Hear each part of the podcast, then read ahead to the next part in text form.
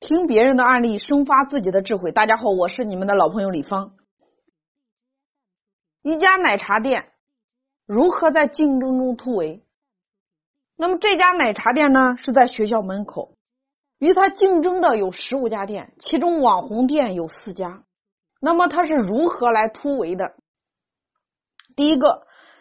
他在门口摆放了适合这些学生拍抖音的这些花篮和椅子，专门供他们拍抖音的场景。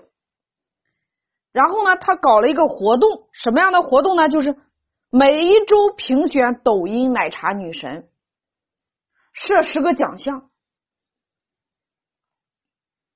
奖项呢，只要参与的话，那么就送现金券。只要参加。只要参加他这个抖音活动，那么你买奶茶的话，就送你三张现金券。实际上等于你买的这次等于是免费的。但是呢，只要参赛，他们又利用他们的朋友圈在传播。大家一定要明白这个思维，产品一定要活动化，让参与活动的这个种子拉动活动，因为校园是关系链最强的地方。三波或者五波下来，你就能够成功的逆袭。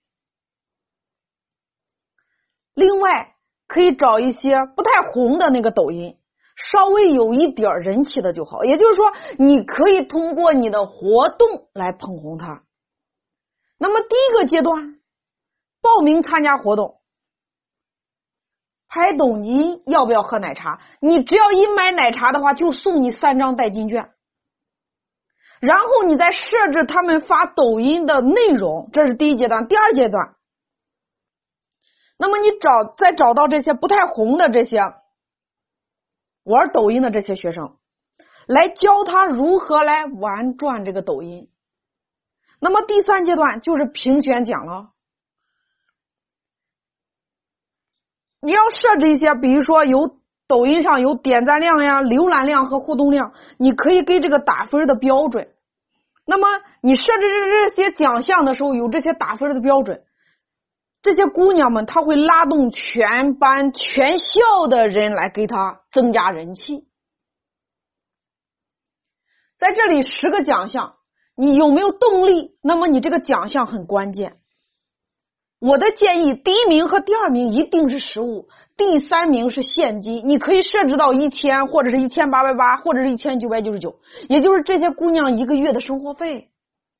为什么第三名要用现金来讲？第一、第二要用实物，因为用现金来烘托第一、第二的价值。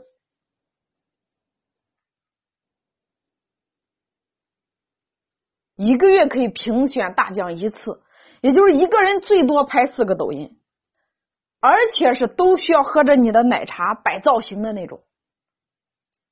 周期可以五天一次，食物你也可以找一些商家赞助，比如说笔记本呀、化妆品呀、瘦身卡呀、美容卡呀等等等等，虚实相结合。通过这些学生，你能拉一堆的赞助。大家一定要记住，产品活动化。让你的店具备社交的属性。你要明白，谁家的奶茶味道其实都一样的，基本上都是勾兑的。为什么要到你家店来？因为在你这里比较开心，玩的比较嗨，仅此而已。